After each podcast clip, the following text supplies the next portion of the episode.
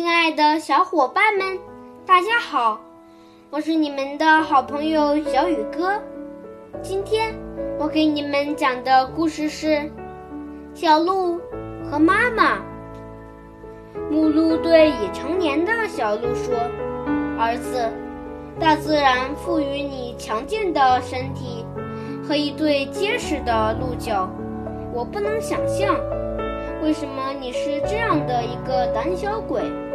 猎犬一来，你就要逃跑。正在此时，母子俩听到远处有一群猎犬，正狂追猛赶地冲他们而来。你就待在这里，母鹿说：“不用担心我。”说着，它飞快地跑了。